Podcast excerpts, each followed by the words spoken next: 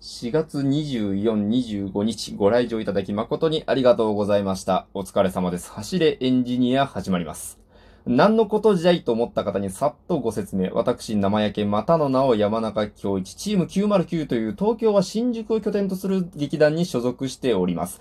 その劇団の最新の公演、タイトルは、夢も希望もないのなら弾丸だけ握りしめておけばいいんじゃないと申します。この公演が先週4月24日、25日に催されまして、そのお礼のご挨拶を冒頭でさせていただいたという次第でございます。はい。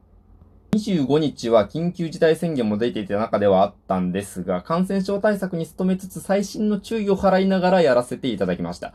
ラジオトーカーのロンさん、おしゃべりピエロさん、ヒラリンさんなどいろんな方々もね、来ていただきまして、ここで改めて、えお礼のご挨拶をさせていただければなと思います。本当にありがとうございました。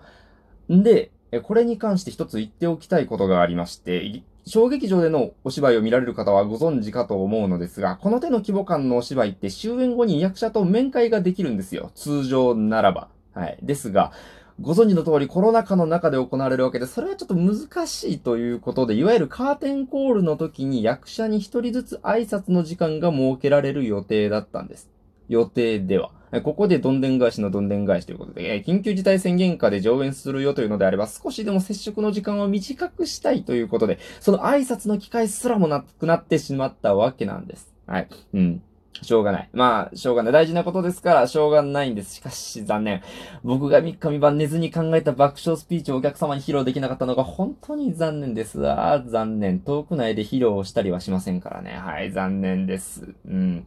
それは、それとして、えー今回の私の役、犯罪組織の武器商人、下ネタ大好きお調子者のおじさんの役だったわけなんですが、劇中にこんなセリフがありました。人間は命を動かさないと生きてても意味がないんだ。って。はい。いや、深いですね。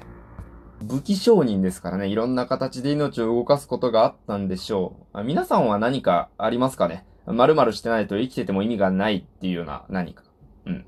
僕は、あれですね。あの、前のトークとも内容が多少被るところではあるんですけども、この物を作らないと生きてても意味がないって感じです。まあ、ここまでのその生きてても意味がないっていうほどの脅迫観念はないんですけど、自分にしか作れないものを作りたいっていう欲望はまあ結構強い方だと思います。お芝居もそういう面が強いというか、同じ台本の同じ役でも演者が違えば全く違ったものになるじゃないですか。当たり前ですけど。そういう意味でもお芝居は見るのもやるのも楽しいなと思いますね。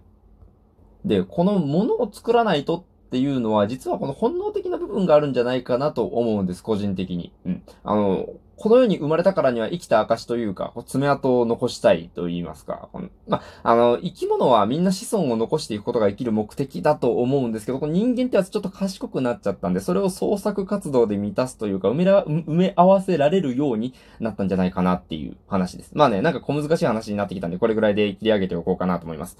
で、あの、気は早いんですが、我々チーム909も次の公演の予定が、まあ一応ね、立っておりまして、あんまり、あのーこのね、コロナ禍の中なので、何日にやるよみたいなのあんまり厳密には言えないんですけど、今のところ一応、あの、公演の日に、あの、終演のご挨拶でお知らせした分としては、8月の28、29に予定してはいます。一応そこを目指して、これから頑張っていきましょうねっていう話になって、もうすでに動き出しているので、皆さんまたね、ぜひ、えー、ちゃんとね、えー、上演できた際には、えー来ていただければなと思います。よろしくお願いいたします。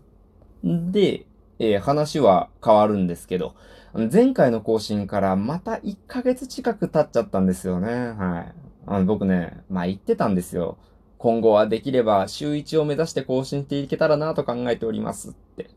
案の定ですよね。1ヶ月経っちゃった。でもね、ちょっと言い訳させてください。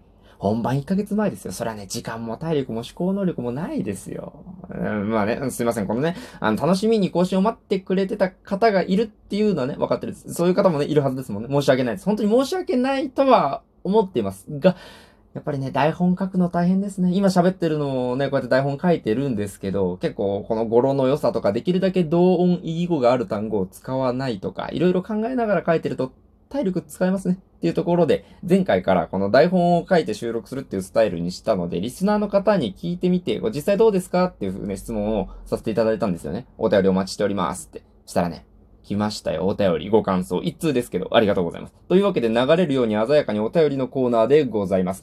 ラジオネーム、いえいえさんからのお便り。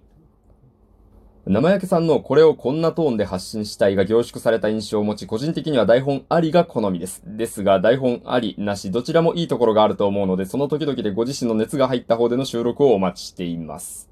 とのことでした。ありがとうございます。いや、僕もね、あの、台本ありの方が準備は大変だけど、喋りやすいなとは思うんですよ。喋り方も割と綿密に考えていたので、まさに家々さんのおっしゃる通りだなと。